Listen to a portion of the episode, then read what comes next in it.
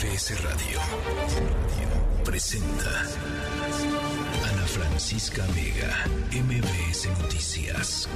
Comenzamos. 5 de la tarde en punto. Es miércoles 28 de diciembre, Día de los Santos Inocentes. Híjole, bueno, pues créame que de repente nos gustaría que la información que le vamos a presentar en las próximas dos horas fuera pues una broma, ¿verdad? Pero desafortunadamente no lo es. Hoy lamentablemente seguiremos hablando de la impunidad reinante en nuestro país. Tenemos el caso de Jorge Claudio, el señor que se dedicaba a la venta de tamales y que desafortunadamente perdió la vida al ser arrollado por un automovilista que se encontraba en estado de ebriedad. El responsable pues ha quedado ya en libertad. Esto claro ha generado molestia, indignación, en fin, los sentimientos son muchos cuando nos encontramos frente a este tipo de casos en los que simplemente la justicia, pues la justicia a veces brilla por su ausencia. Además, Vamos a estar hablando de la decisión de la Corte Suprema de los Estados Unidos que decidió mantener en vigor ese llamado Título 42, una norma que permite la expulsión inmediata de migrantes en la frontera. La situación no está sencilla para muchísimos migrantes que incluso habían montado ya un campamento en la frontera norte de México y que esperaban que este Título 42 fuera anulado. Veremos qué es lo que va a pasar en este caso. Tenemos consejos por si quiere preparar cócteles para la cena de Navidad. Esto ya en información un poco más amena. Hablaremos también de los eventos que se llevarán a cabo en la Ciudad de México con motivo de la celebración del Año Nuevo. En fin, es cosa seria. Quédese con nosotros. Arrancamos la tercera emisión. Soy Oscar Palacios. Estoy en ausencia de Ana Francisca Vega. Hoy es miércoles 28 de diciembre. No vaya a caer, por favor, en alguna broma. Mandamos saludos a Ciudad del Carmen, Campeche, en el 100.5 de FM, la mejor. También, por supuesto, saludamos a Reynosa, Tamaulipas, en el 1390 de AM, Notigape. Un abrazo a Torreón, Coahuila en el 91.1 de FMQ y también, por supuesto, a Felipe Carrillo Puerto, Quintana Roo en el 95.1 de FM, La Voz de Carrillo Puerto. Muchas gracias también a quienes se conectan con nosotros desde el Valle de México a través del 102.5 de FM. Quédese en sintonía. También, por supuesto, vamos a hablar a través de las redes sociales, mi Twitter, arroba Oscar Palacios, Oscar, Oscar de la radio, Oscar con K. En Instagram ya me estaban invirtiendo aquí la situación. En Instagram me encuentran como arroba Oscar Palacios, Oscar también con K. En WhatsApp el 55 43 77 1025 55 43 77 1025. Nada de albures ni bromas, por favor. Simplemente saludos, platiquemos por ahí. Nos escuchamos también a través de nuestra página web mbsnoticias.com. MBS Noticias informa.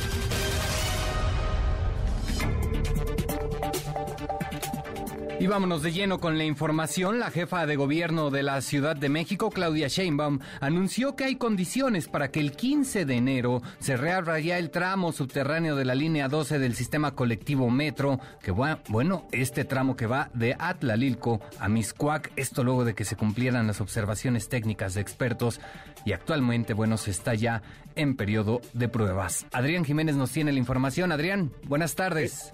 ¿Qué tal? Buenas tardes, Oscar Auditorio. Así es, un año o siete meses después del colapso de esta traba en la línea 12 del metro que derivó en su cierre, donde pues hubo víctimas que lamentar, pues ya iniciaron las pruebas preoperativas para reabrir al público el tramo subterráneo que va de Atlalilco a Mixcuac. Tras un recorrido por este segmento de la línea dorada, la jefa de gobierno, Claudia Sheinbaum, informó que concluyeron estos trabajos de rehabilitación conforme las recomendaciones del Comité Técnico Asesor, que incluyó la sustitución de vías en siete curvas, también el cambio de balasto y el rediseño del drenaje, entre otros trabajos. La mandataria capitalina confirmó que el 15 de enero de 2023 se mantiene como fecha tentativa para la reapertura del túnel de 11.8 kilómetros. Vamos a escuchar sus palabras. Por lo pronto, pues decirles que este tramo subterráneo, de acuerdo a todas las indicaciones del Comité Técnico Asesor, ya se realizaron todas las observaciones, ya se realizaron todas las acciones necesarias en este tramo, de tal manera que estaremos listos para que a mediados de enero pueda abrirse ya a la operación de los usuarios. En este momento está en el periodo de pruebas para que, repito nuevamente, alrededor del 15 de enero ya estemos en condiciones de la apertura de este tramo subterráneo de la línea 12 del metro. Al respecto, el director general del metro, Guillermo Calderón, explicó cómo será el servicio en esta reapertura de la línea 2. Vamos a escuchar. Una vez concluido esto, que nos llevará las, las, dos primeras semanas de enero, entraremos en operación en este tramo, en el tramo de Miscuac a Tlalilco. Ahí estimamos recibir 174 mil usuarios, lo operaremos con 13 trenes. El trayecto de Miscuac a Tlalilco está programado para hacerse en 20 minutos y el tiempo de espera en estación de 3 minutos con 15 segundos.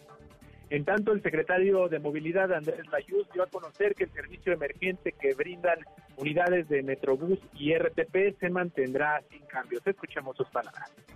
El apoyo emergente se va a seguir prestando básicamente de la misma manera. Como saben, la estación del servicio de Metrobús que da sobre Avenida Tláhuac más grande justamente es en Atlalilco. La expectativa es que ahí tengamos el transbordo más grande de la línea 12 hacia autobuses de Metrobús y también autobuses de RTP. Es decir, también se mantendrá el servicio de RTP que se da sobre Avenida Tláhuac, aunque evidentemente ya no hay necesidad de llegar hasta Miscuac.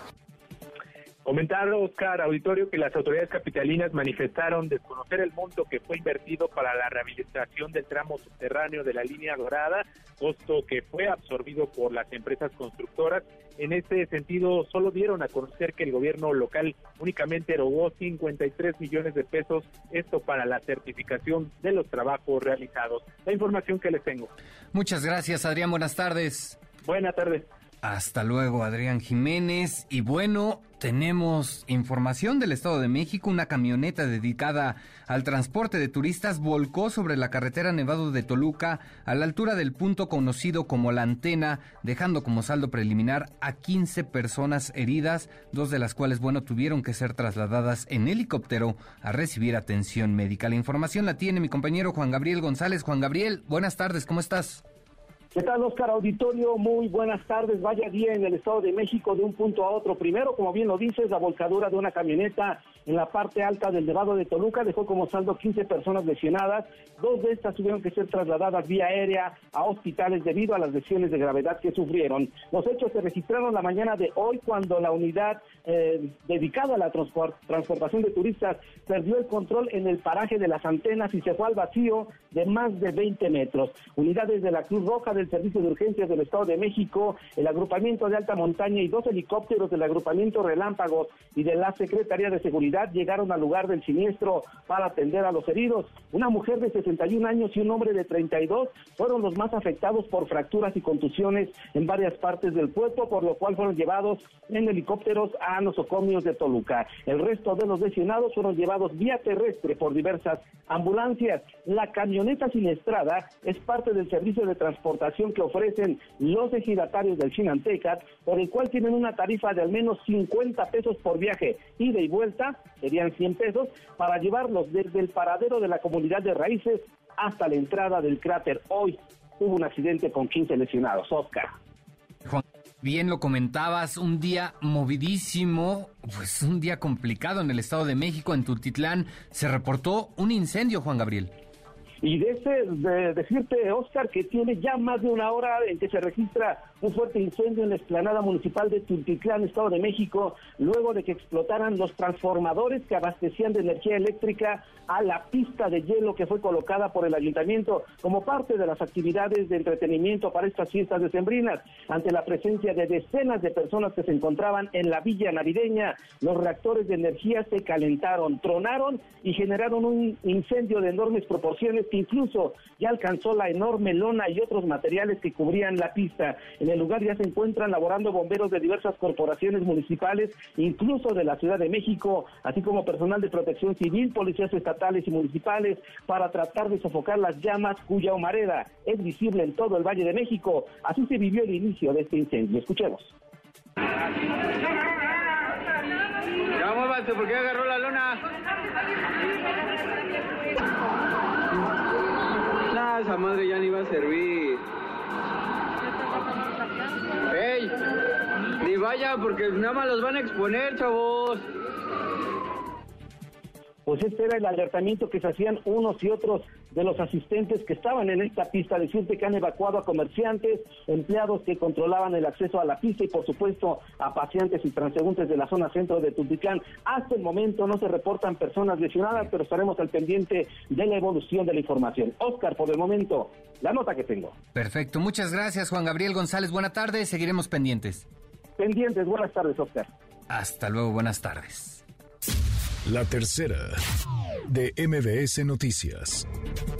Ya lo comentábamos al inicio de este espacio informativo. El pasado 24 de diciembre, el señor Jorge Claudio, quien se dedicaba a la venta de tamales, bueno, pues perdió la vida luego de que un automovilista en estado de ebriedad lo arrollara en calles de Cuautitlán Izcalli, en el Estado de México. El automovilista que arrolló al señor Jorge, pues conducía de manera irresponsable, evidentemente, en estado de ebriedad y exceso de velocidad. Intentó darse a la fuga este señor, pero fue detenido por elementos de la Secretaría de Seguridad.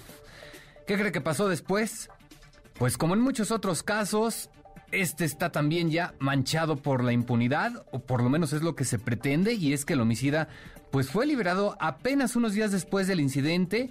Se ha convocado ya de hecho una marcha para exigir justicia y en la línea telefónica tenemos a Jorge Raciel, hijo del señor Jorge Claudio, quien nos va a platicar pues precisamente de este caso. Jorge, de entrada, pues lamentamos mucho tu pérdida, te enviamos un abrazo solidario desde aquí. Muchas gracias por atender la llamada. Sí, hola, buenas tardes. Oye Jorge, pues platícanos, convocaste a una marcha el día de mañana jueves para exigir justicia por el fallecimiento de tu padre. Sí, efectivamente, eh, una marcha pacífica para pues ejercer presión y, y que nos resuelvan todo de, del por qué, eh, a pesar de que hay este, varios eh, abogados que han dicho que no se debió haber resultado, del por qué el MP tomó esta decisión. Ok, eh, parece bien lo dices, increíble la actuación de la Fiscalía en este caso, dejando en libertad al responsable. ¿Han tenido ustedes contacto ya con las autoridades? ¿Qué les han dicho? ¿Por qué se dejó en libertad este sujeto? Eh, como tal, eh, la, la, Fiscalía eh, no se ha contactado con nosotros, eh, solamente ha lanzado su comunicado el día de ayer, en la noche, ¿Sí? de que fue dejado en, en libertad, bueno, en arresto domiciliario, supuestamente porque de momento se trata de un homicidio culposo y que al no ser un delito grave, eh, pues quedó libre este este señor. Ok. Eh, ¿Ustedes recibieron alguna indemnización por parte del responsable? Porque ese fue uno de los argumentos, ¿no? Por el que se le dejó en libertad, que sería cargo este sujeto precisamente de la indemnización. Eh, no, no hemos recibido nada, no se ha acercado a su abogado, no, no ni un familiar a pedir disculpas, no, nada, no hemos recibido nada. Los gastos este, funerales los pagamos entre pues eh, los ahorros de, de la familia. Ok, se ha mencionado también que un agente del Ministerio Público estaba ayudando precisamente al responsable para que pudiera quedar en libertad. ¿Ustedes tienen alguna información sobre esto?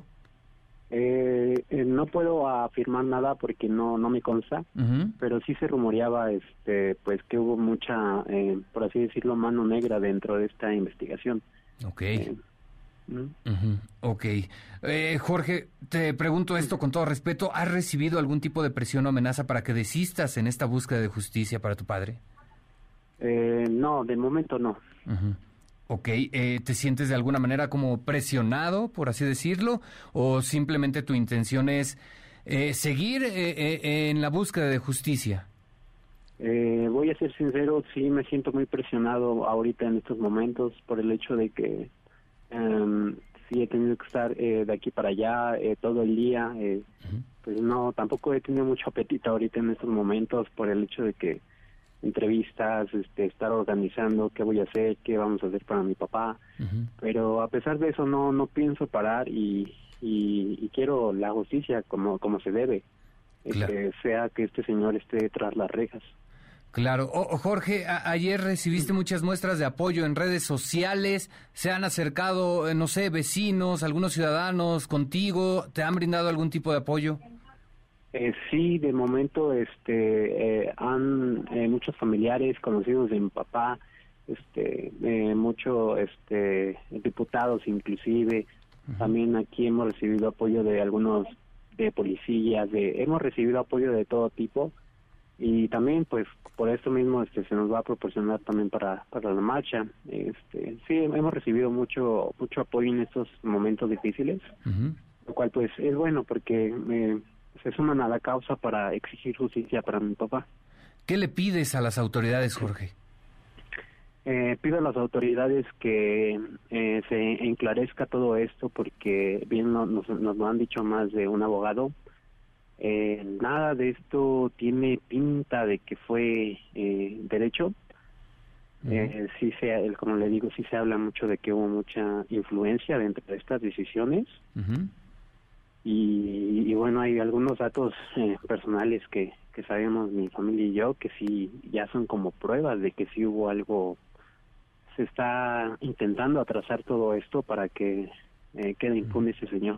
Claro, eh, eh, ¿sientes una intención de las autoridades para que esto quede en el olvido, este caso? Exactamente. Sí, es como un, eh, como un sabotaje.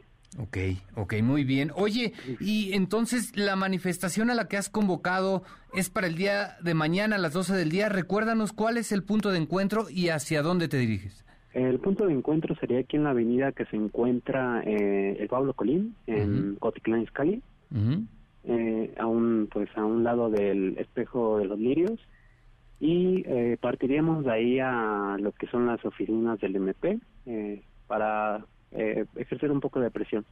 Ok. oye, eh, tú eres muy joven. Al final tenemos entendido, tu papá era el sustento de tu familia, ¿no?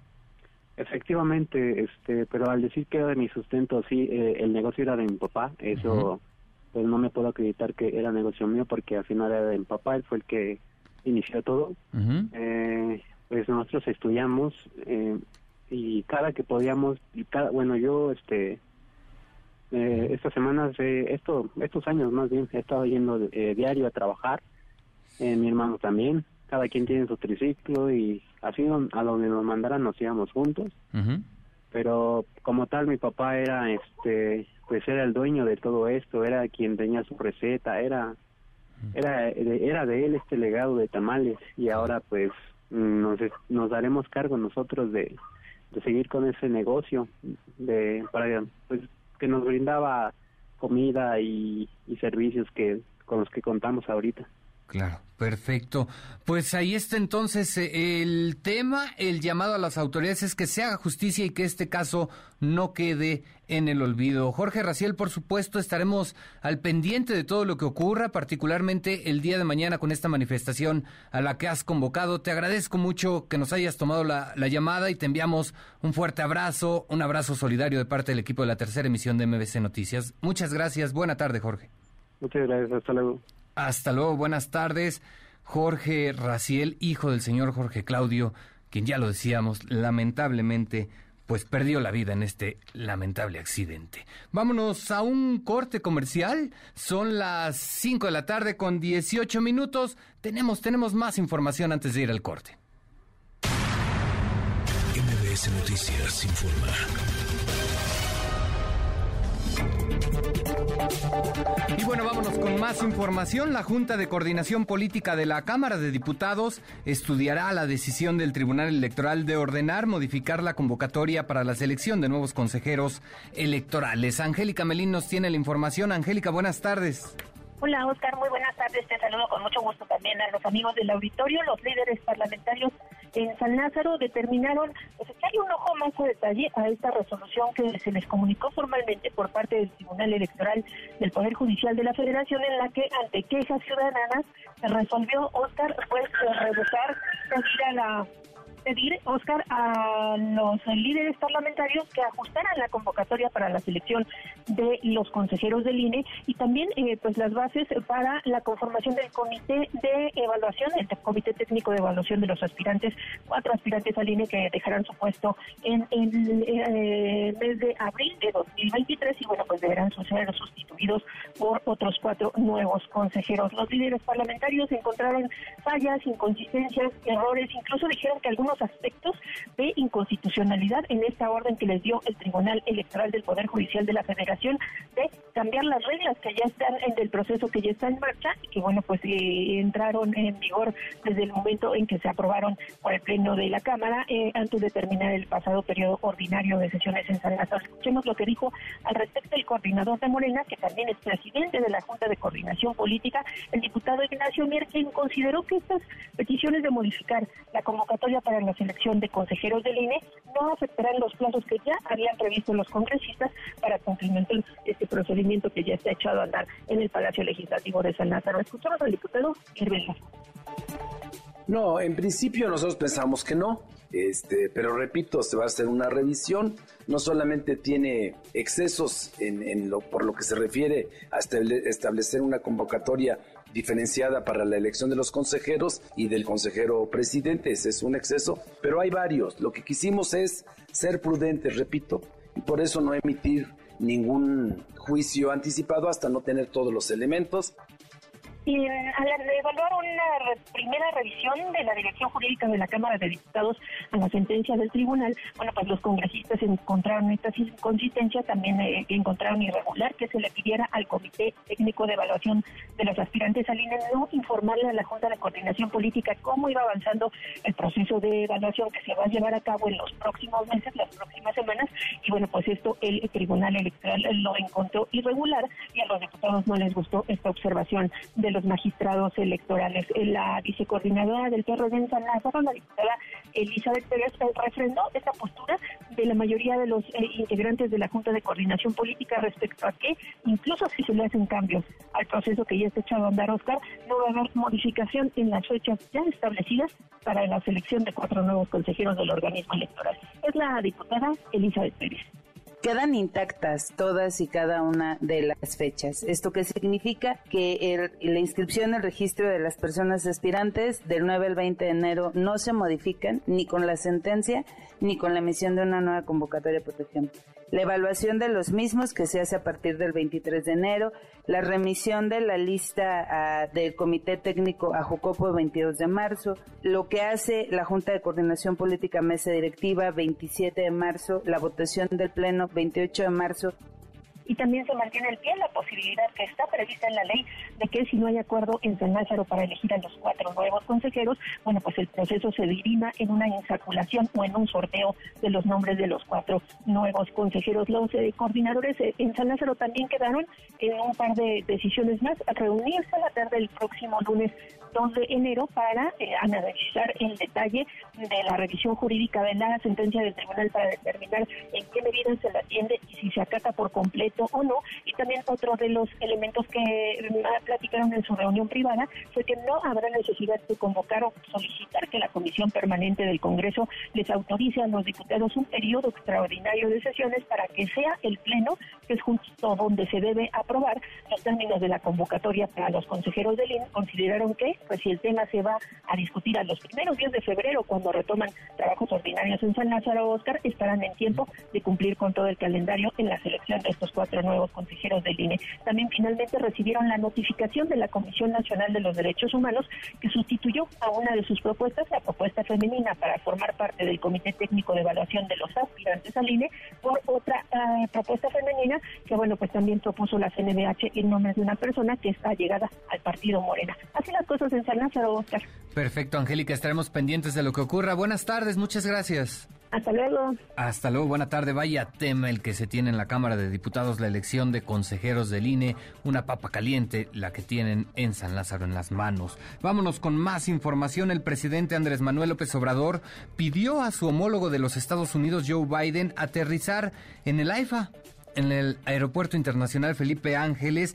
como lo hará el primer ministro canadiense Justin Trudeau para la cumbre de líderes de América del Norte del próximo 9 de enero. Además, en su, en su conferencia mañanera, también aseguró que reestructuró ya la deuda externa del país para que su sucesor en el gobierno pues solo tenga que pagar la mitad de esta en el año 2025. Rocío Méndez nos tiene la información.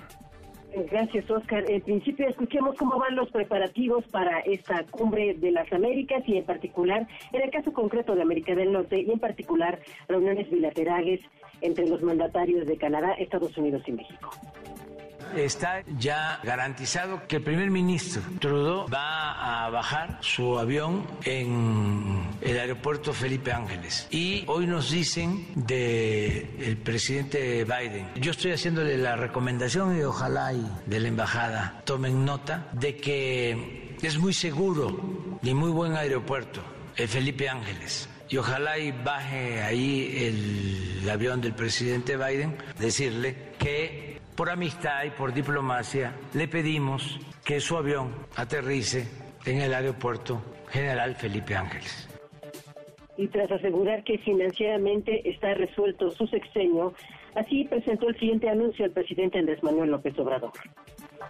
Yo ya no estoy pensando solo en cómo terminar, que estoy seguro que vamos a terminar muy bien, sino cómo dejarle al próximo gobierno holgura, no así como le dejó Salinas a Cedillo la economía prendida de alfileres. Les adelanto que ya hicimos una reestructuración de deuda, la externa, para que en el 2025 el gobierno que llegue pague la mitad de intereses de deuda de lo que nosotros pagamos cuando entramos. Lo que estamos buscando es que el próximo gobierno no tenga la presión que nosotros tuvimos al inicio del gobierno. Se va a reducir el pago de intereses de deuda a la mitad, porque ya no es solo el año que viene y el 24, no, que el 25 no tengan presiones financieras. Estamos actuando de manera muy responsable. Que en vez de resolver nosotros, porque la verdad ya financieramente lo tenemos resuelto, todo el sexenio. Entonces, pero ya estamos pensando hacia adelante.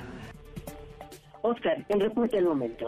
Gracias, Rocío. Buenas tardes. Buenas tardes. Hasta luego, Rocío Méndez. Y por otro lado, el Congreso de Perú aprobó una moción de rechazo por actos de intromisión en los asuntos internos del país de los presidentes de México, Andrés Manuel López Obrador, y de Colombia, Gustavo Preto. Héctor Villa nos tiene el reporte. Héctor, ¿cómo estás? Buenas tardes.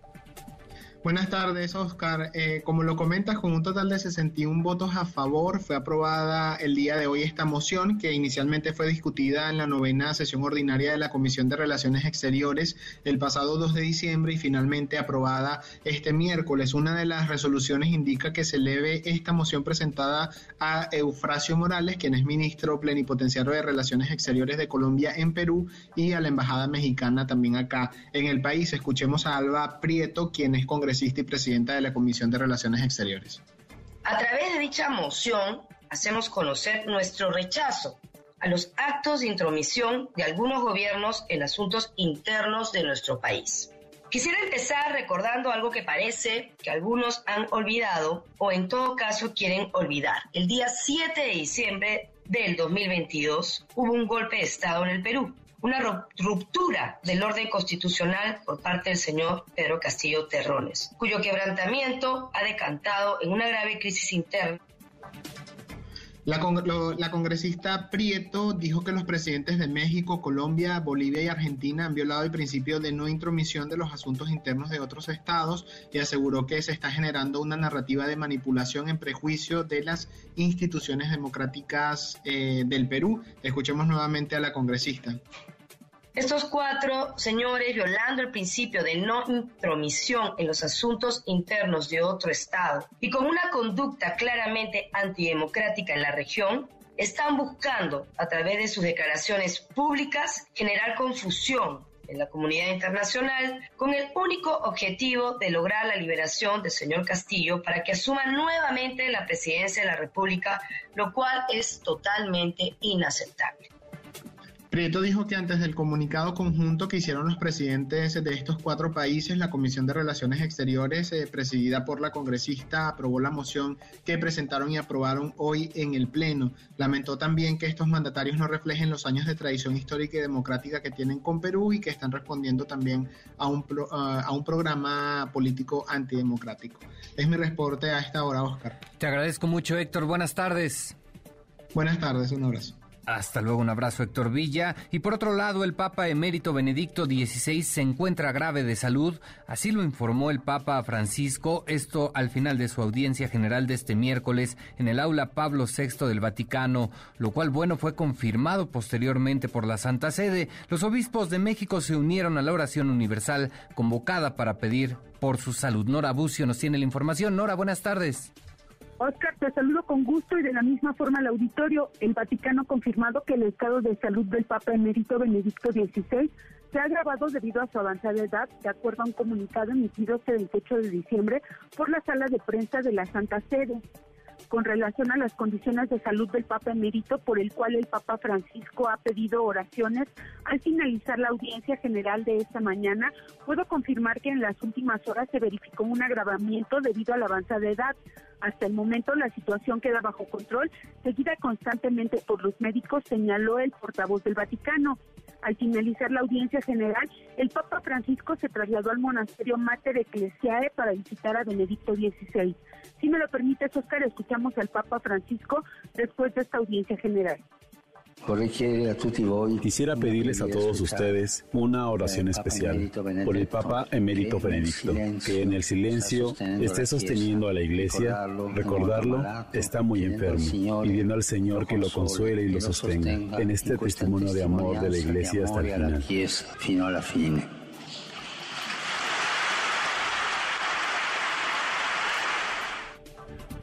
Los obispos de México se unieron a la oración universal convocada para pedir por la salud del Papa Emérito Benedicto XVI, quien se encuentra delicado y bajo supervisión médica, según confirmó el Vaticano. Pidamos al Señor que por intercesión de nuestra Madre Santísima, la Virgen María de Guadalupe, le consuele y le sostenga.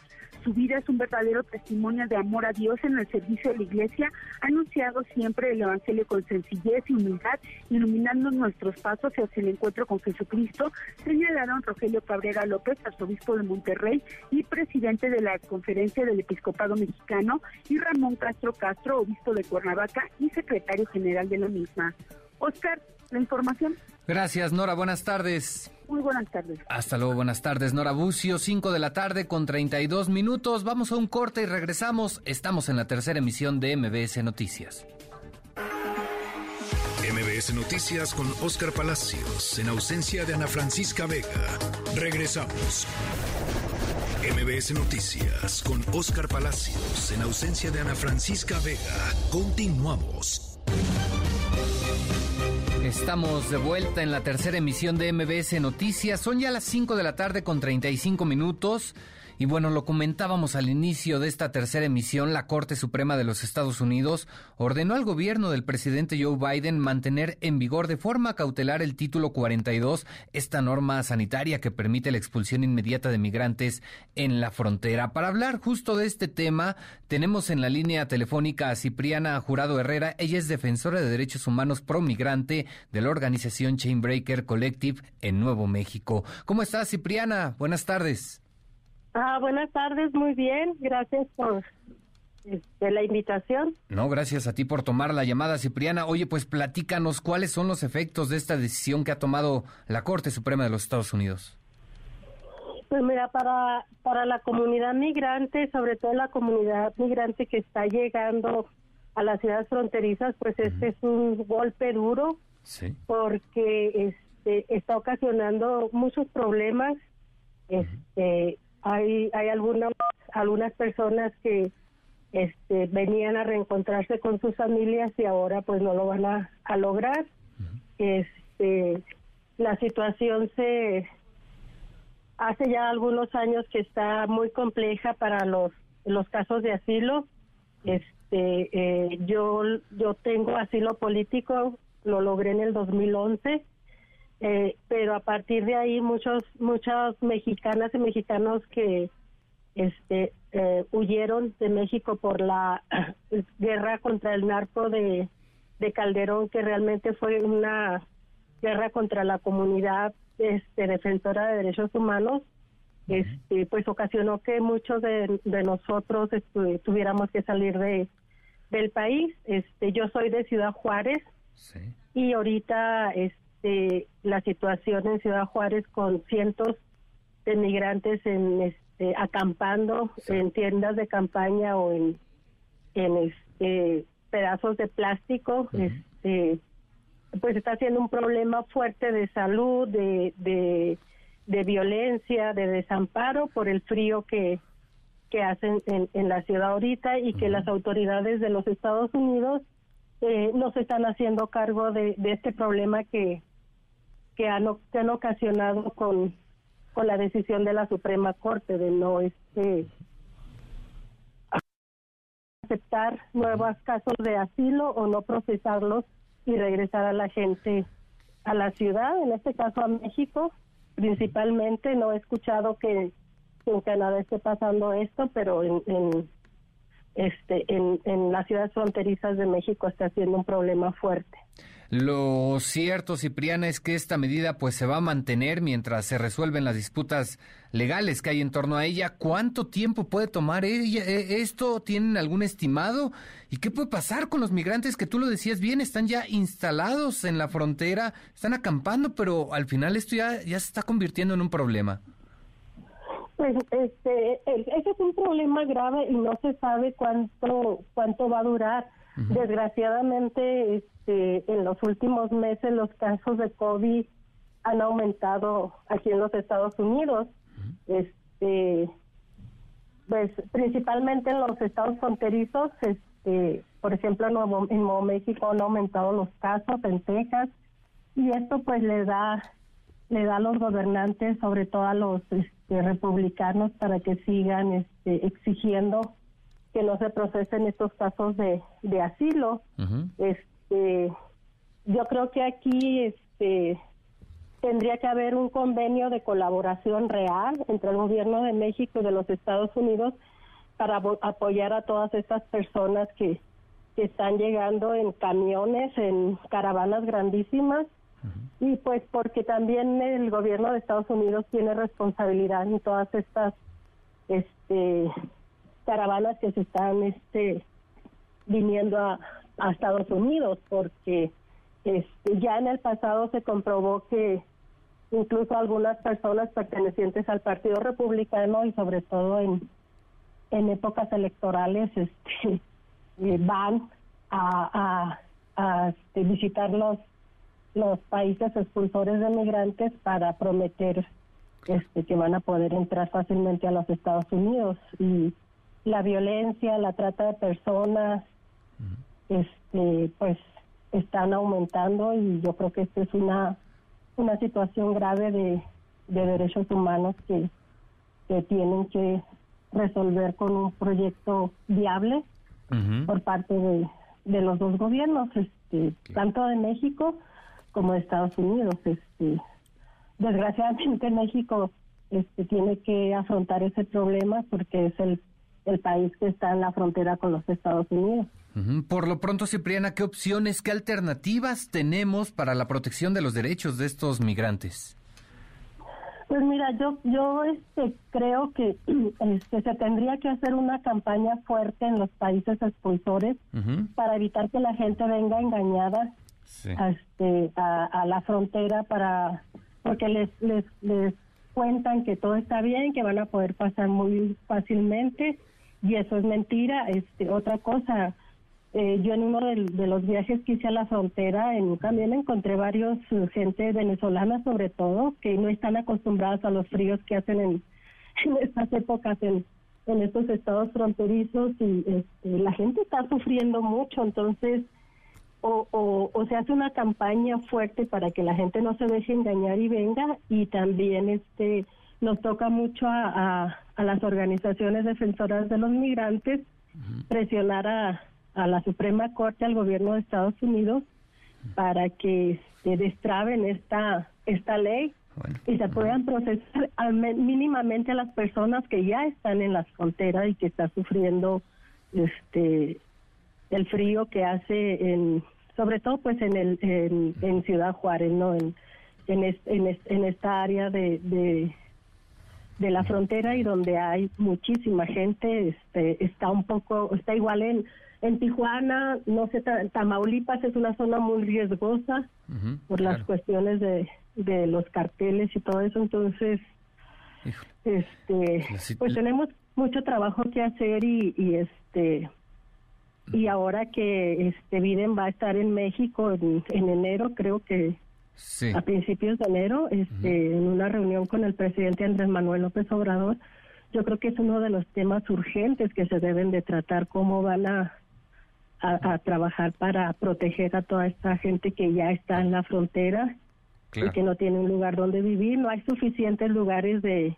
este, para apoyar a los migrantes y muchos de ellos desgraciadamente no quieren ir a los a los refugios porque quieren estar ahí en, en este, viendo las líneas que hay, viendo que las alternativas que, tienen. sus casos y desgraciadamente esto no va a suceder pronto.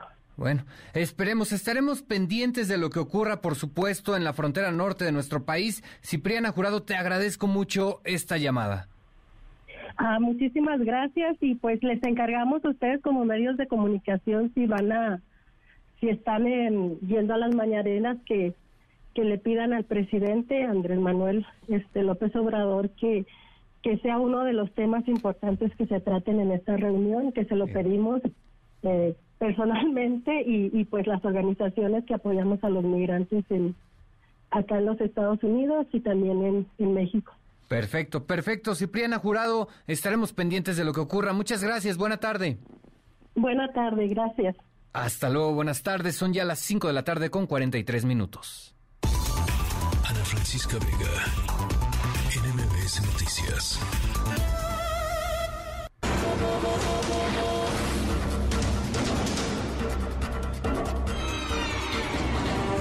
Bueno, esto que escuchamos es un clip de la película Speed o Máxima Velocidad, protagonizada por Keanu Reeves y Sandra Bullock, en la que los personajes tienen que manejar un autobús, pues como el título lo dice, a máxima velocidad, ya que de lo contrario puede explotar.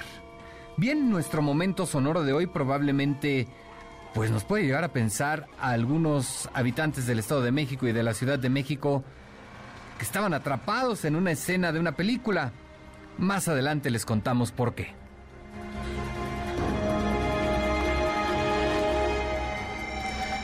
Vamos a un corte, estamos en la tercera emisión de MBS Noticias, regresamos.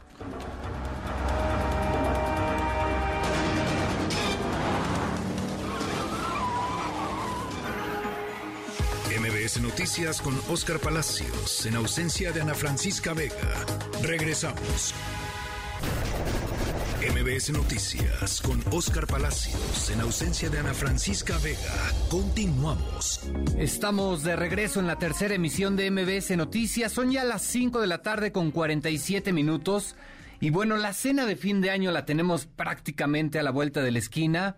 Es una noche donde muchos renuevan propósitos, esperanzas, metas, pero también es una noche donde a muchos nos gusta pasarla bien, ¿no? Y para brindar por el año que se va y el año que viene, pues nunca está de más de gustar un buen cóctel. ¿Cuáles son las opciones que tenemos? Bien, pues tenemos justo aquí en el estudio, está con nosotros para darnos una buena recomendación, Iván Castillo, él es mixólogo de Santo Gusano. Iván, ¿cómo estás? Buenas tardes. Buenas tardes, muy bien, muchas gracias, gracias por invitarme, Oscar. No, hombre, gracias a ti por acompañarnos. Pues platícanos, entremos de lleno, ¿qué opciones de coctelería tenemos para esta cena de fin de año? Pues sí, justo como lo comentas, es bien interesante o es como un reto, ¿no? Cuando vas a recibir invitados en casa. Eh, poderlo sorprender con algo diferente cada año.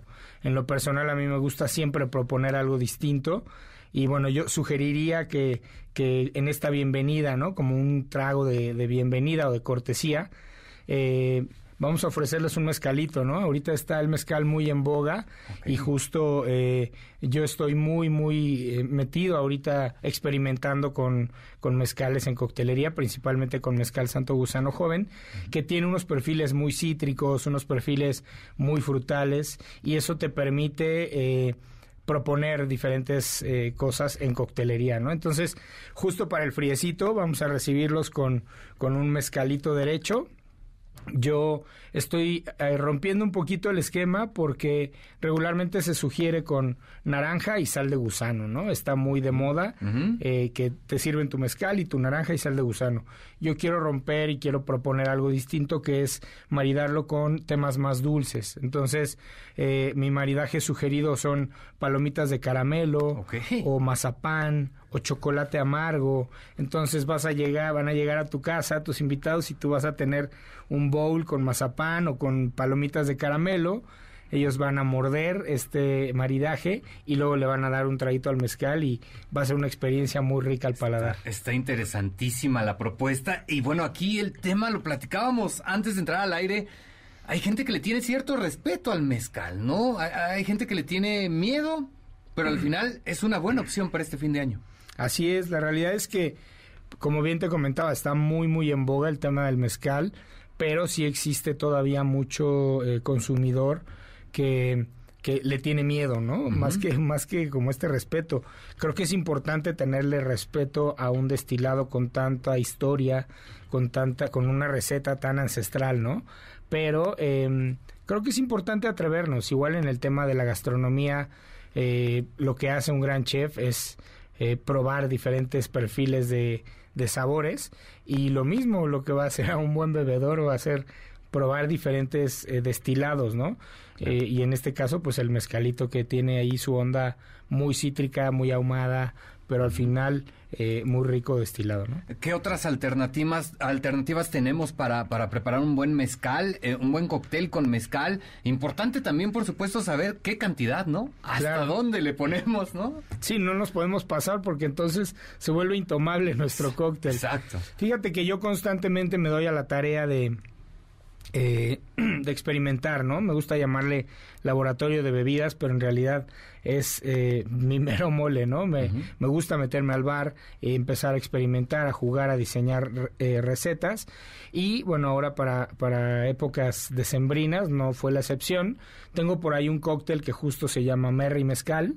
se los comparto, ¿qué te parece? Ah, perfecto, a ver, okay. adelante. Vamos a preparar primero una infusión casera con jamaica, canela, romero y estrella de anís.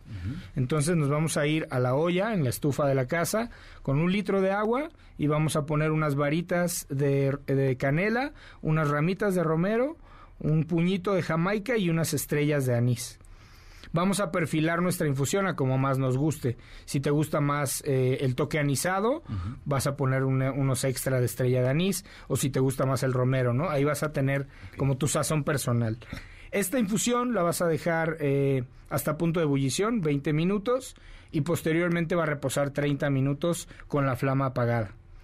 Entonces, esta infusión te va a servir para un cóctel sin alcohol, para un cóctel con alcohol o hasta para un agua de paso en tu casa, ¿no? Y lo más rico es que va a aromatizar toda tu casa a, año nuevo, ¿no? Claro, claro. Eh, ok, entonces ya teniendo nuestra infusión, vamos a preparar el cóctel. Vamos a tomar eh, en casa un, un vaso mezclador o un shaker o en su defecto el, vaso para los licuados del gimnasio. Este, y vamos a poner una onza y media de mezcal santo gusano joven, una onza y media de nuestra infusión de jamaica, canela, anís y romero, media onza de jugo de limón, media onza de jugo de naranja y una onza de jarabe natural. Vamos a agregar hielo, agitamos vigorosamente hasta integrar bien los ingredientes y vamos a servir en un vaso corto o vaso old fashion. Decoramos con ramita de romero, varita de canela, una cereza y dos medias lunas de naranja. Va a tomar un color súper rojizo, un color muy completamente navideño, la verdad. Pero suena, suena bastante, bastante interesante la propuesta. Eh, más allá de esto, también me gustaría saber qué error no nos podemos permitir cuando preparamos un cóctel con mezcal? Ok, bien importante. Siempre, siempre medir, ¿no? O sea, sí es importante, a pesar de que detrás de la barra, con el tiempo, eh, obtenemos cierta experiencia y puedes hacerlo sin medir, al final, la única forma de que no te falle es medir tus, tus cantidades exactas, ¿no? Okay. Entonces, a veces en casa no tenemos un jigger para medir, pero todos en, en, casa tenemos un caballito, claro. ¿no? Y el caballito, el caballo tiene una medida de un volumen de dos onzas, entonces sobre esas dos onzas, medio caballo va a ser una onza y un cuartito de caballo va a ser eh, media onza. Perfecto. Y para quien no le gusta mucho consumir alcohol, que dice, bueno, quiero probar algo especial, pero no muy fuerte, ¿qué, qué, qué podemos preparar?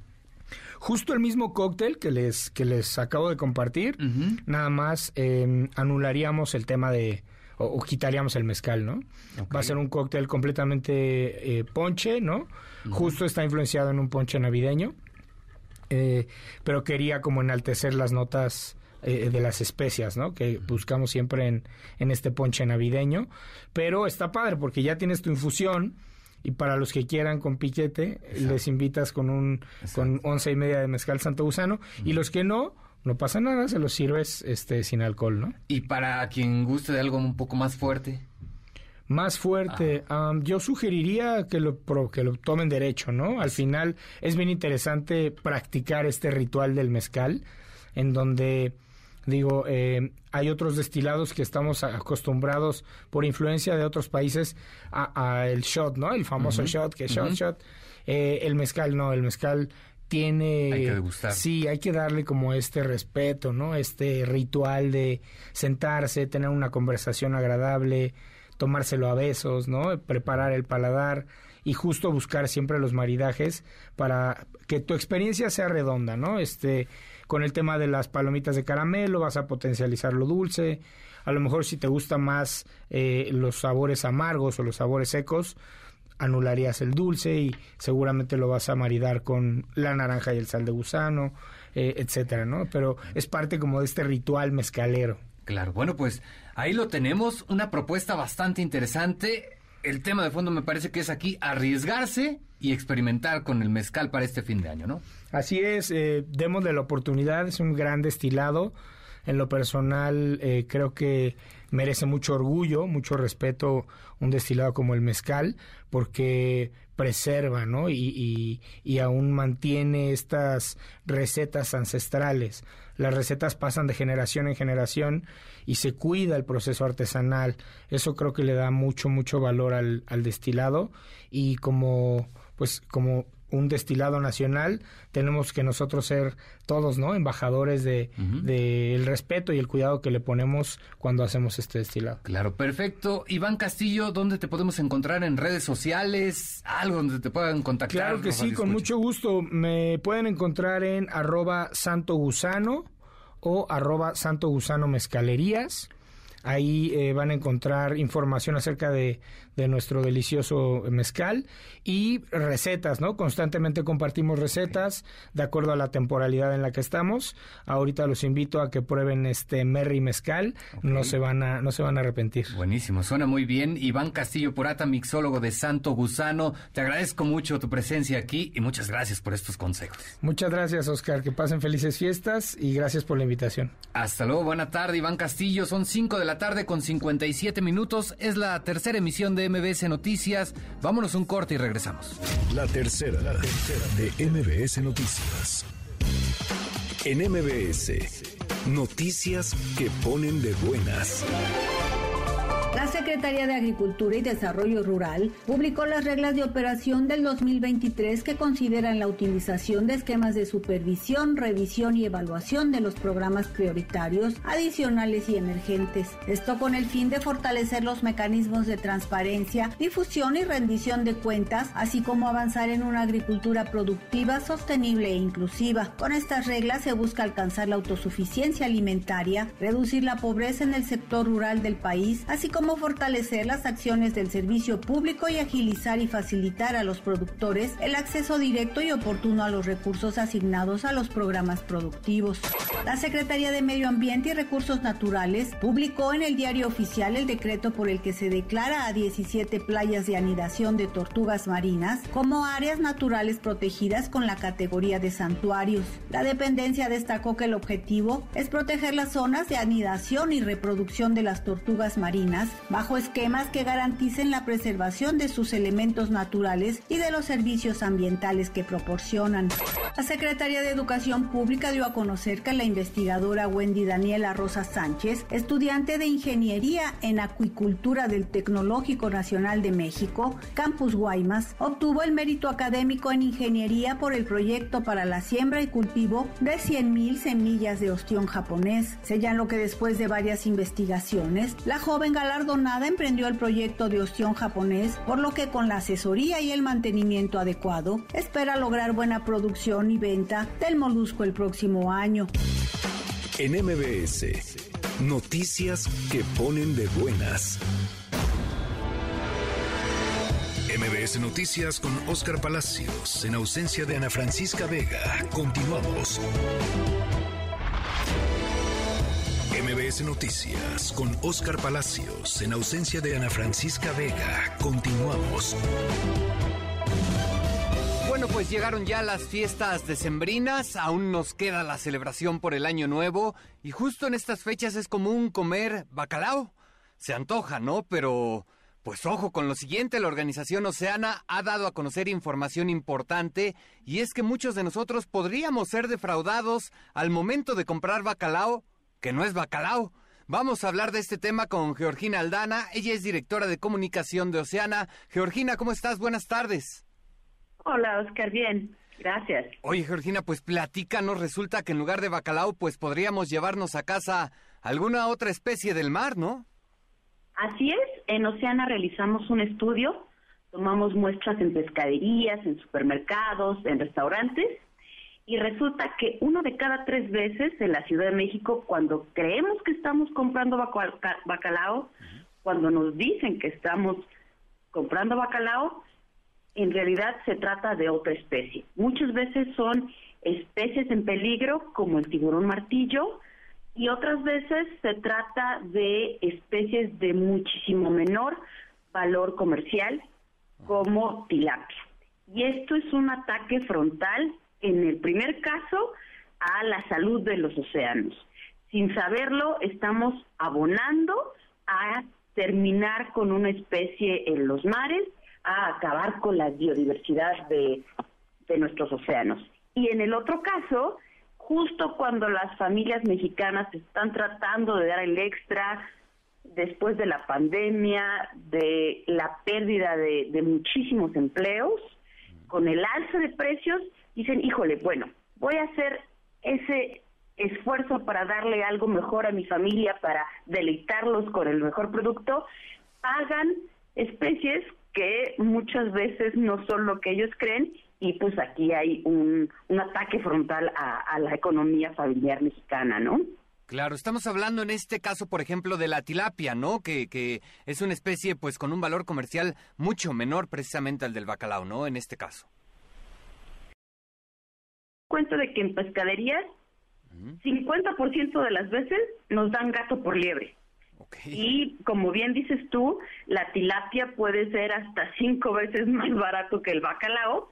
Nos lo venden como bacalao a precio de bacalao cuando se trata de una especie completamente distinta, ¿no? Y la verdad es que hay una solución muy sencilla para todo esto y es aprobar la norma de trazabilidad. ¿Qué es esto? Es conocer el trayecto del, del pescado, del barco al plato. Conocer quién lo, lo pescó, cómo lo pescó, dónde lo pescó, y esto nos daría información a los ciudadanos para tomar decisiones de compra informada.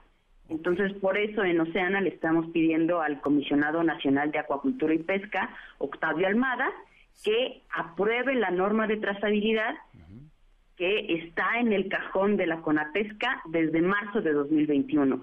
Le pedimos que le dé, le regrese el derecho a las y los mexicanos de saber qué están comiendo, ¿no? Por supuesto, esto nos permitiría tener una garantía. A mí lo que me llama la atención es que, bueno, este estudio ustedes lo realizan en restaurantes, supermercados, sitios que creeríamos nosotros que son, digamos, seguros, ¿no? Que no nos van a defraudar, por decirlo de algún modo, ¿no? Así es, y la verdad es que hemos, eh, en todo este trayecto, hemos hablado muchísimo con distintos eh, actores de la cadena de valor, eh, algunos de ellos chefs, y nos dicen, es que si no hay una norma de trazabilidad, por más que nosotros queramos asegurarnos, por más que nosotros vayamos y tratemos de comprar directamente con el pescador, es muy complicado. Y estás hablando de chefs, de de alta calidad que tienen otro tipo de recursos y aún para ellos es complicado. Imagínate para eh, los ciudadanos de a pie es es prácticamente imposible si la autoridad no eh, pues apruebe, aprueba esta norma de trazabilidad, ¿no? Es dificilísimo y aquí al final de cuentas sin darnos cuenta no solo se está afectando nuestra economía, sino que también pues le estamos pegando al mar, ¿no? Se nos están vendiendo especies en peligro, como bien lo comentabas. Así nadie eh, estoy segura comería una especie sabiendo que está abonando a terminar con ella si supiera que está comiendo esa especie. El problema es que muchas veces pesca ilegal es introducida como pesca legal porque falta todo este trayecto, ¿no? Porque no podemos seguir la cadena y, y, y bien a bien con el etiquetado descubrir si se trata verdaderamente de pesca legal. Entonces, es, es muy sencillo, la autoridad tiene que poner manos, manos a la obra y esto nos también nos ayudaría a tener muchísima mayor competitividad en otros mercados, porque al tener esta norma de trazabilidad, las comunidades pesqueras mexicanas podrían exportar su producto y agregarle muchísimo valor, ¿no? Y también estaríamos abonando a que ellos tuvieran mayores ingresos para sostener a sus familias. Claro, claro, ahí está la propuesta entonces, una norma, avanzar en esta norma de trazabilidad. Ustedes están invitando también a la ciudadanía a firmar precisamente una petición para que pues se avance ya en este tema. ¿Dónde pueden apoyar los ciudadanos esta iniciativa? Claro, está en la página web de Oceana, MX mx.oceana.org. Lo repito para que puedan anotarlo, es mx.oceana.org. Lo primero que les va a aparecer cuando ustedes abran la página es una ventana que dice que el 40% de la pesca en México es ilegal. Estos datos son oficiales, son de la Comisión Nacional de Acuacultura y Pesca. Hay un botón azul que dice firma la petición si ustedes le dan clic, metes tus datos y ahí logras que le enviemos un mensaje al Comisionado Nacional de Acuacultura y Pesca, Octavio Almada, para demostrarle que este es un tema que le interesa a los ciudadanos, ¿no? Muchas veces las, las autoridades traen una agenda política muy cargada y tratan de atender aquellos temas que eh, pues se dan cuenta de que son importantes para la ciudadanía. Y creo que para la ciudadanía es sumamente importante conocer qué es lo que le están dando a sus familias. Y, queremos aprovechar esta temporada navideña donde muchas familias mexicanas comen bacalao y que aquí tenemos claro de, híjole, este es el momento para saber si me están dando gato por liebre o si verdaderamente, si yo pago un extra, si estoy comprando la especie que me están diciendo, ¿no? Claro, independientemente de esta propuesta y de esta de este llamado que están haciendo a los ciudadanos a firmar esta petición, ¿ustedes ya han tenido algún acercamiento con las autoridades? ¿Qué les han dicho? Sí, el proyecto de la norma está en Conapesca desde marzo de 2021 porque eh, se trabajó la norma con organizaciones de la sociedad civil, con otros, eh, con, con con líderes pescadores, con distintas autoridades. Entonces, hemos estado empujando el tema, hemos estado eh, hablando con distintos actores políticos, pero la verdad es que el apoyo de la ciudadanía va a hacer toda la diferencia, ¿no? Porque al final, pues, hay muchísimos temas que se tienen que atender y se le da prioridad a aquellos donde la ciudadanía empuja, ¿no? Claro. Claro, pues habrá de entrada, mientras esto avanza, habrá que tener cuidado porque pues ahora por increíble que parezca ya nos quieren dar tilapia por bacalao, Georgina. Sí, Oscar, y lo que estamos eh, también proponiendo a la gente es, finalmente después de que tú preparas el platillo, hicimos este ejercicio con pescadores, con autoridades, con chefs y con público en general, les dimos a probar bacalao eh, preparado, como normalmente lo hacemos en Navidad, a la vizcaína, y les dimos merluza, y la verdad es que el porcentaje de pescadores, chefs, legisladores y autoridades que pudieron distinguir, ah, este es bacalao, fue muy poco. Entonces, les damos también, les presentamos también esta otra opción, ¿no? Comprar merluza, que es una especie mexicana, así estamos apoyando a comunidades pesqueras mexicanas, es muchísimo más barato, entonces esto también ayuda a los bolsillos de, las familias y la verdad es que una vez preparado es muy difícil reconocer la diferencia, ¿no? Bueno. Bueno, pues habrá que ver qué es lo que ocurre. Por supuesto, vamos a estar al pendiente. Georgina Aldana, te agradezco mucho tu tiempo. Gracias, Oscar, por el espacio. Hasta luego, buena tarde. Georgina Aldana, directora de comunicación de Oceana. MBS Noticias con Oscar Palacios, en ausencia de Ana Francisca Vega. Continuamos.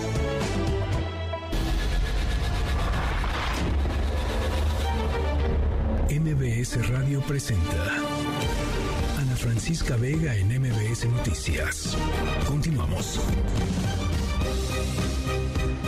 Estamos ya de regreso en la tercera emisión de MBS Noticias. Soy Oscar Palacios, estoy en sustitución de Ana Francisca Vega. Hoy es miércoles 28 de diciembre del 2022. Les recuerdo nuestro número de WhatsApp es el 5543771025 5543771025. Quédese con nosotros. En la siguiente hora vamos a platicar sobre la denuncia interpuesta en la Suprema Corte de Justicia en contra de la ministra Yasmín Esquivel por los señalamientos de un supuesto plagio de su tesis de licenciatura. Además, Gina Jaramillo, directora de la revista Chilango, nos estará hablando de los eventos de fin de año que no debemos perdernos en la Ciudad de México. Por lo pronto, vámonos con las 3 de las 6. MBS Noticias informa. Bueno, pues el coordinador de Morena en la Cámara de Diputados, Ignacio Mier, instó a los legisladores de su bancada que han financiado espectaculares en apoyo de la jefa de gobierno de la Ciudad de México, Claudia Sheinbaum, para apoyar su aspiración a la candidatura presidencial del partido, a serenarse y tener la cabeza fría y también, por supuesto, a no violar la ley. Angélica Melín nos tiene el reporte. Angélica, buenas tardes.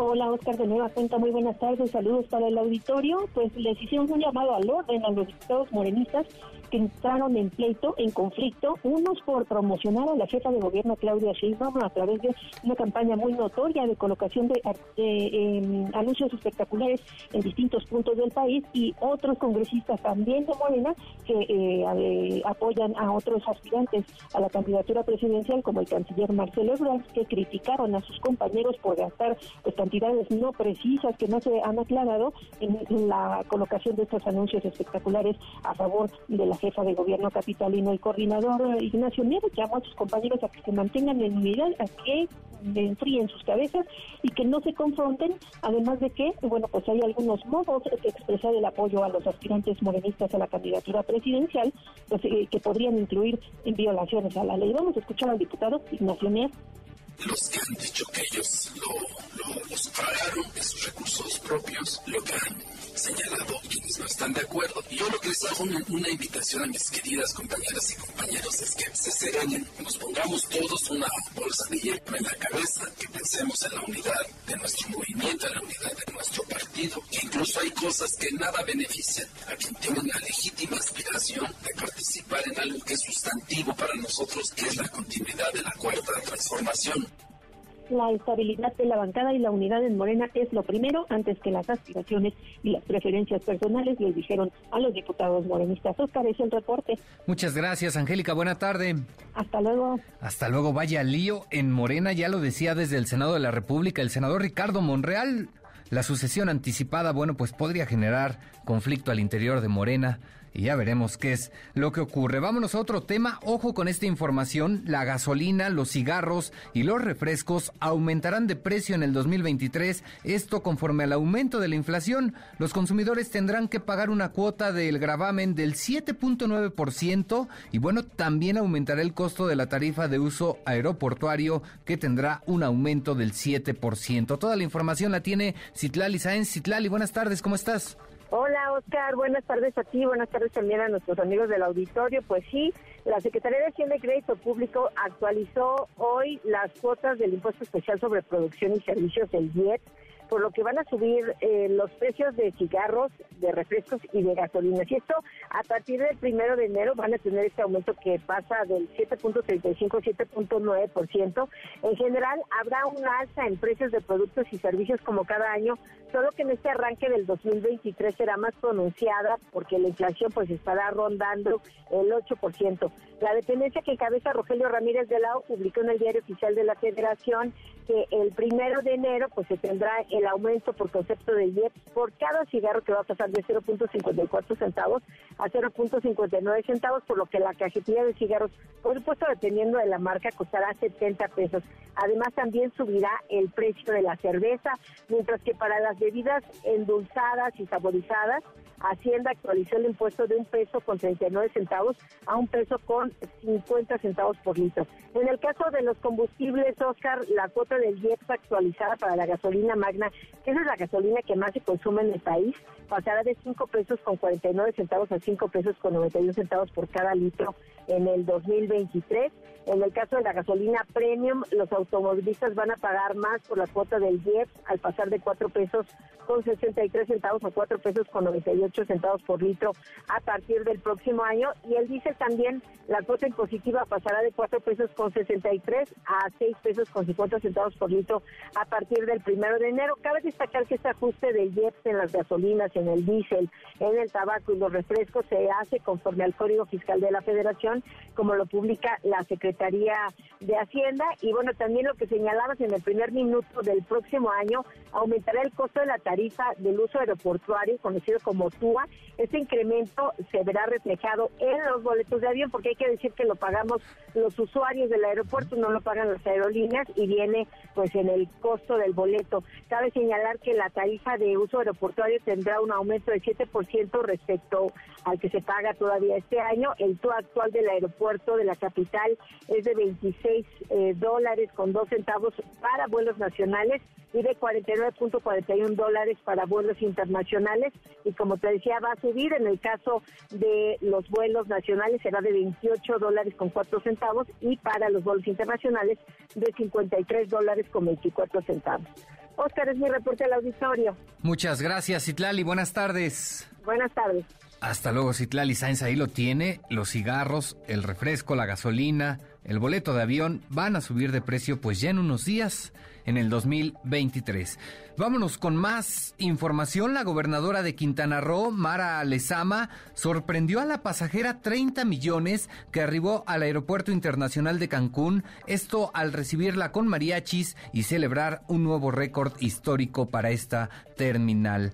Mara Lezama dijo que el éxito turístico de la entidad es gracias al trato de su gente, la confianza de turistas e inversionistas y por supuesto también a las bellas a las bellezas naturales que posee el Estado. Y destacó también que desde su gobierno se impulse el nuevo acuerdo por el bienestar y desarrollo de Quintana Roo, esto para que el sector turístico sea una herramienta de bienestar social para los quintanarroenses. Hasta aquí la información. Estamos en la tercera emisión de MBS Noticias. Soy Oscar Palacios. Estoy en ausencia de Ana Francisca Vega.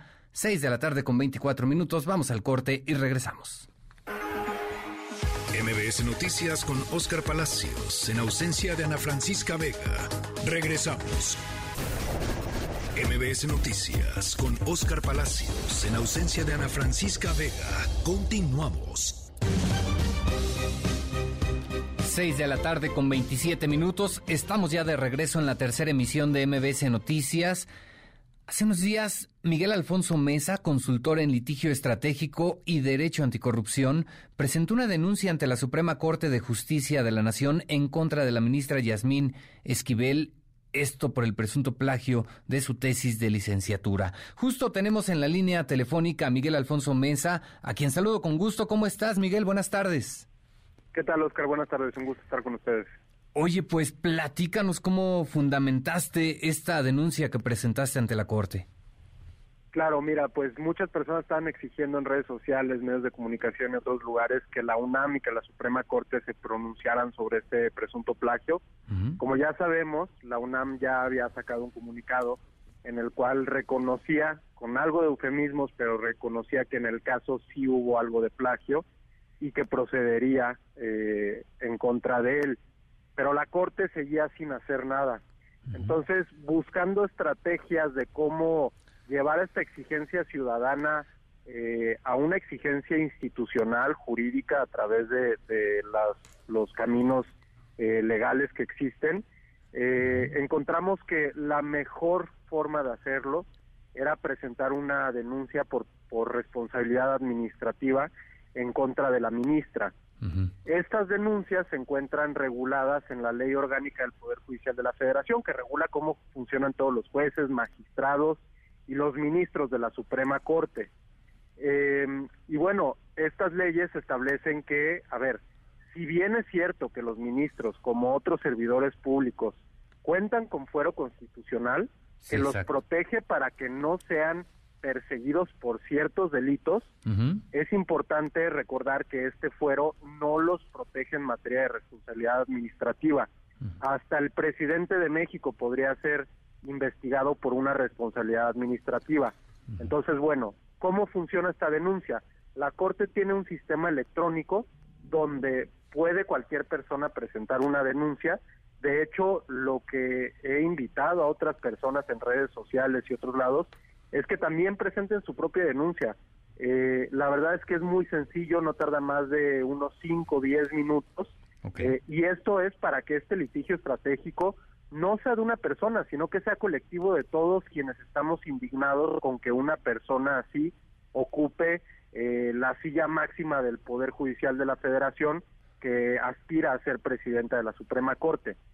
Una vez recibidas estas denuncias, bueno, primero tiene que resolverlo el presidente de la Suprema Corte. Actualmente es el ministro Arturo, Saldívar. a él le tocaría eh, determinar si debe investigarse o no a la ministra. Nada más que como ahorita están en días inhábiles, no hay nadie que, que resuelva esta denuncia en este momento. Tendríamos que esperar tristemente a que se elija a un nuevo presidente de la Suprema Corte o presidenta en la primera sesión de la Corte del próximo año. Eh, e, y, esto también hace preocupante la situación porque podría ser, ella ha dicho que no va a retirar su candidatura, que va a competir para ser presidenta, y esto pues podría llevar a que ella misma sea la que resuelva si debe ser investigada o no.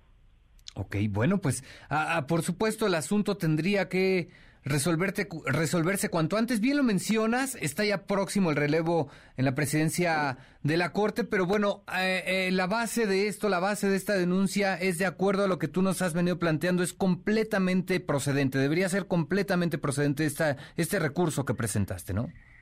Claro, eh, de hecho en redes sociales ahí he ido publicando cuáles son los artículos que fundamentan esta denuncia para que cualquier persona lo pueda corroborar la ley es muy clara que los ministros sí están sujetos a ser investigados por responsabilidades administrativas.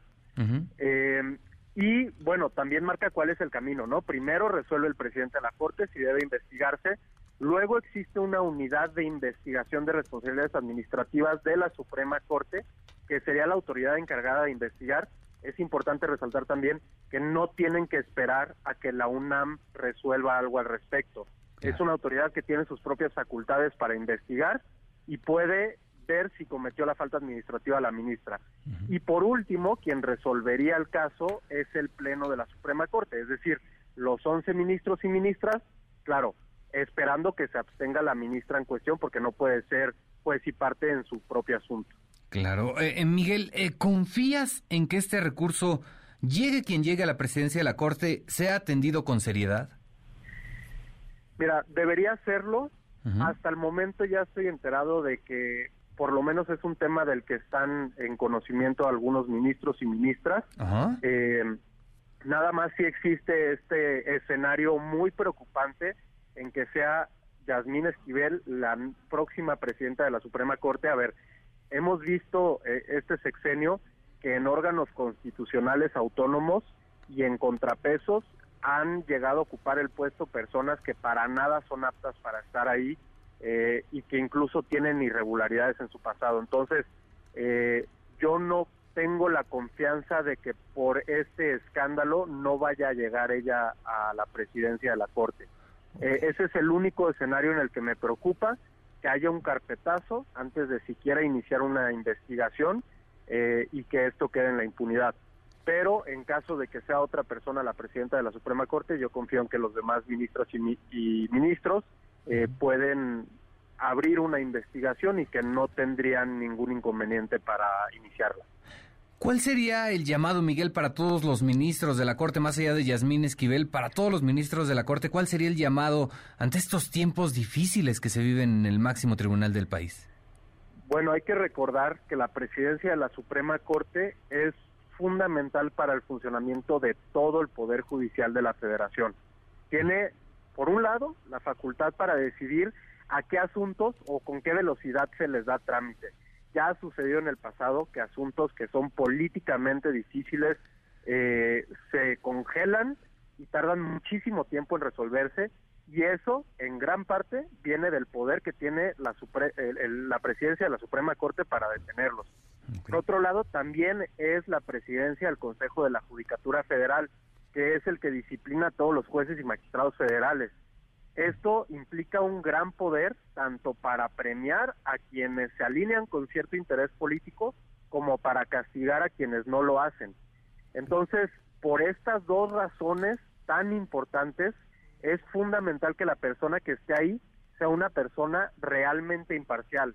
Evidentemente todos los jueces, magistrados, ministros tienen su propia ideología, pero lo que hemos visto en los últimos días es que esta no es simplemente una ideología de derecha o de izquierda, conservadora o no, sino que es una ideología que va a promover un determinado partido político, porque así lo ha dicho el presidente y así lo han dicho otros, y eso eh, pues me parece que minaría al Poder Judicial como un contrapeso y que tiene que ser algo que sea evitado.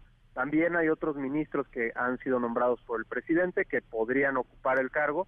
Digo, eh, hasta ahora no, no se menciona que alguno de ellos vaya a competir, pero sí hay mejores perfiles que este para presidir el máximo órgano de nuestro Poder Judicial. Perfecto, Miguel. Pues por supuesto estaremos pendientes de lo que ocurre en la Suprema Corte de Justicia y lo que ocurra con esta denuncia que, acabas de interponer hace apenas unos días. Te agradezco mucho tu tiempo. Buena tarde. Muchas gracias, Oscar. Buenas tardes. Que estén muy bien. Gracias a ti, Miguel Alfonso Mésel es consultor en litigio estratégico y derecho anticorrupción. Seis de la tarde con 35 minutos. Vamos a la pausa, regresamos. Estamos en la tercera emisión de MBS Noticias. Ana Francisca Vega, NMBS Noticias.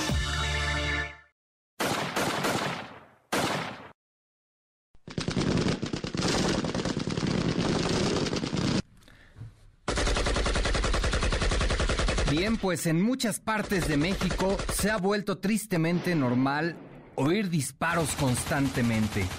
A cualquier hora del día, cuando escuchamos las detonaciones, pues solemos asumir que se trata de algún crimen, algún asalto o incluso de algún intento de lastimar a alguien. Pero bueno, ¿qué se hace cuando los disparos no vienen precisamente de los delincuentes, sino de los policías que están intentando detenerlos? Antes de irnos les traemos toda la historia de nuestro momento sonoro.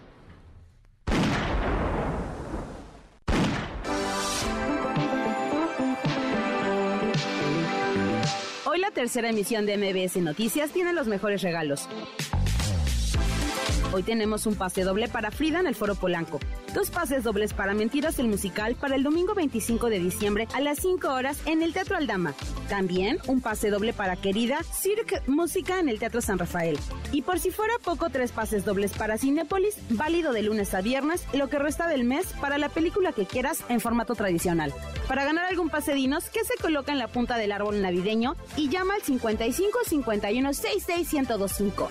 Recuerda, la tercera emisión y MBS Noticias te invitan.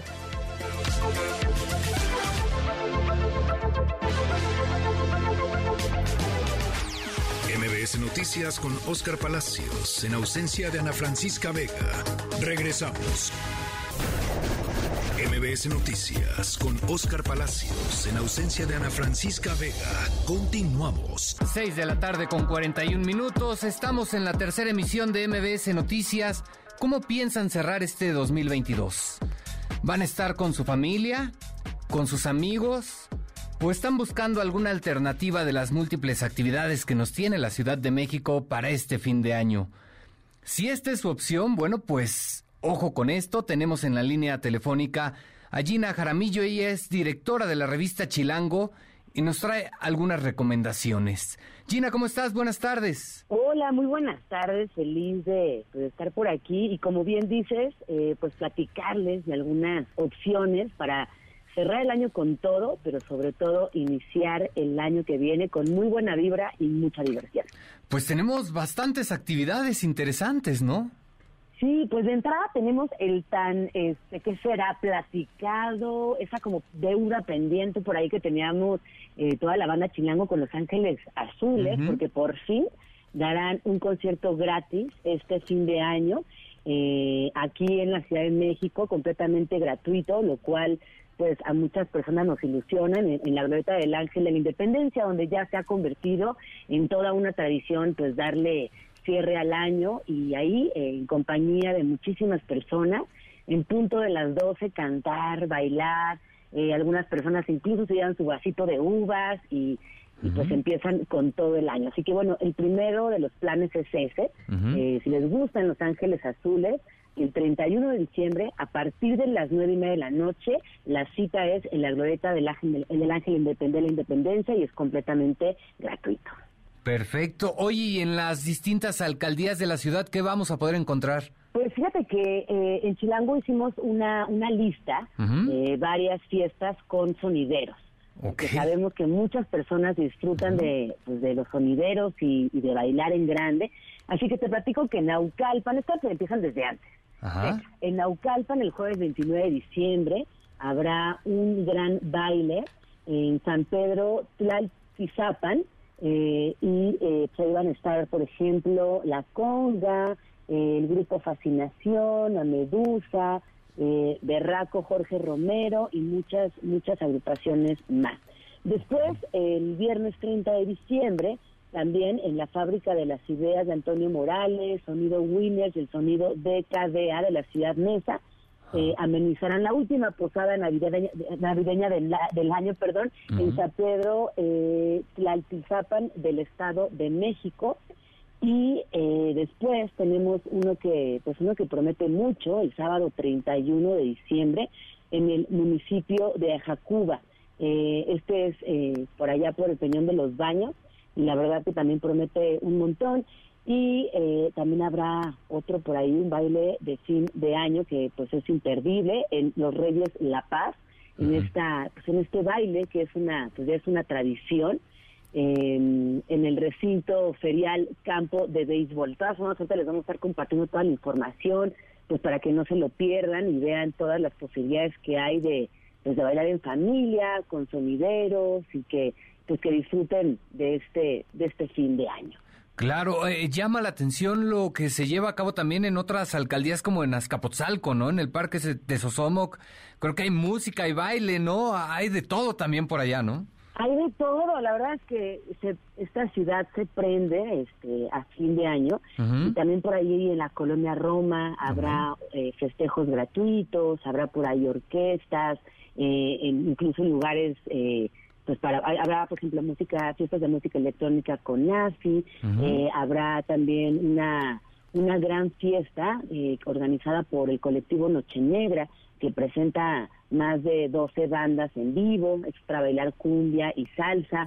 Todo esto sucede en, en, la Cuauhtémoc.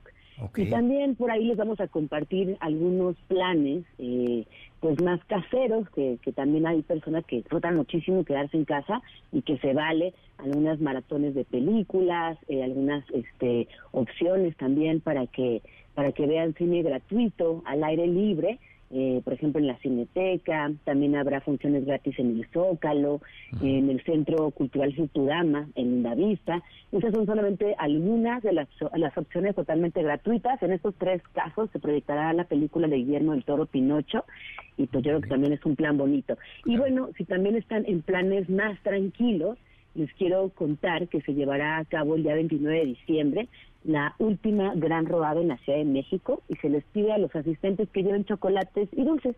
Esto para que eh, al final del paseo ciclista pues haya un pequeño intercambio de chocolates y también tarjetas con buenos deseos. Así que bueno, sonideros, pelis al aire libre, bicicleta, salsa, cumbia, música electrónica, de todo va a suceder en esta ciudad eh, en estos próximos días y pues nuestros mejores deseos para que lo disfruten y la pasen increíble. Claro, Gina, no hay pretexto para no pasarla bien este fin de año. Gina Jaramillo, directora de la revista Chilango, te agradezco mucho, que tengas buena tarde. Muy buenas tardes y feliz año, mis mejores deseos a todas las personas que nos escuchan y por supuesto a ti también y a todo el equipo de producción. Un abrazo enorme. Un abrazo, Gina Jaramillo, directora de la revista Chilango. Son las 6 de la tarde con 47 minutos, vamos a un corte y regresamos. MBS Noticias con Oscar Palacios, en ausencia de Ana Francisca Vega. Continuamos. MBS Noticias con Oscar Palacios en ausencia de Ana Francisca Vega. Continuamos.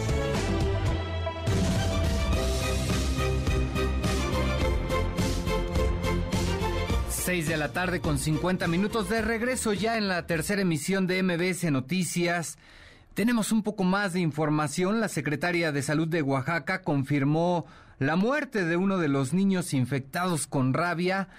El menor de siete años se contagió con la enfermedad después de ser mordido por un animal silvestre, presuntamente un murciélago. El menor, bueno, pues falleció en el hospital civil el doctor Aurelio Valdivieso, presuntamente por rabia. Seis de la tarde con 51 minutos. Vamos ahora sí al cierre de nuestro momento sonoro de este miércoles. Ana Francisca Vega, NMBS Noticias.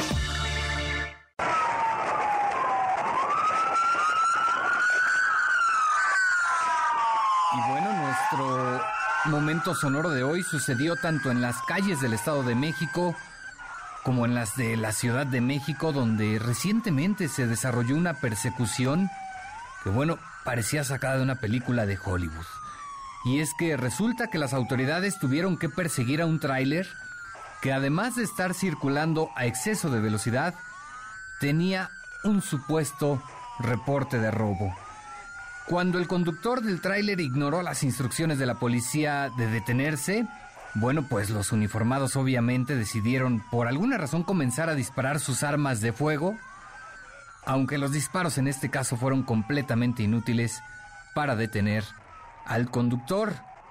Únicamente lograron herir a un transeúnte inocente que recibió un disparo en la rodilla y tuvo que ser trasladado a un hospital para recibir atención médica. Eventualmente, esta persecución se extendió hasta la Ciudad de México, donde las autoridades tuvieron que cortar la circulación cerca de la calzada de Tlalpan para poder detener al conductor de la unidad. Una vez que se detuvo precisamente este sujeto, las autoridades descubrieron que el tráiler en realidad no tenía un reporte de robo y que el conductor estaba conduciendo a gran velocidad para evitar una infracción de tránsito en el Estado de México. Vaya caso. Dos policías municipales de Nezahualcóyotl fueron detenidos por haber disparado de manera imprudente y por la herida contra el peatón, que simplemente era inocente. Y de esta manera llegamos al cierre de esta tercera emisión de MBS Noticias. A nombre de todo el equipo, gracias por acompañarnos esta tarde. Soy Oscar Palacios, estoy en sustitución de Ana Francisca Vega. Los dejo con mi compañero Adrián Jiménez, él está en sustitución de Pamela Cerdeira. Cuídese mucho, nos escuchamos mañana miércoles, mañana jueves ya, en punto de las 5 de la tarde. MBS Radio presentó Ana Francisca Vega, información para todos. MBS Noticias.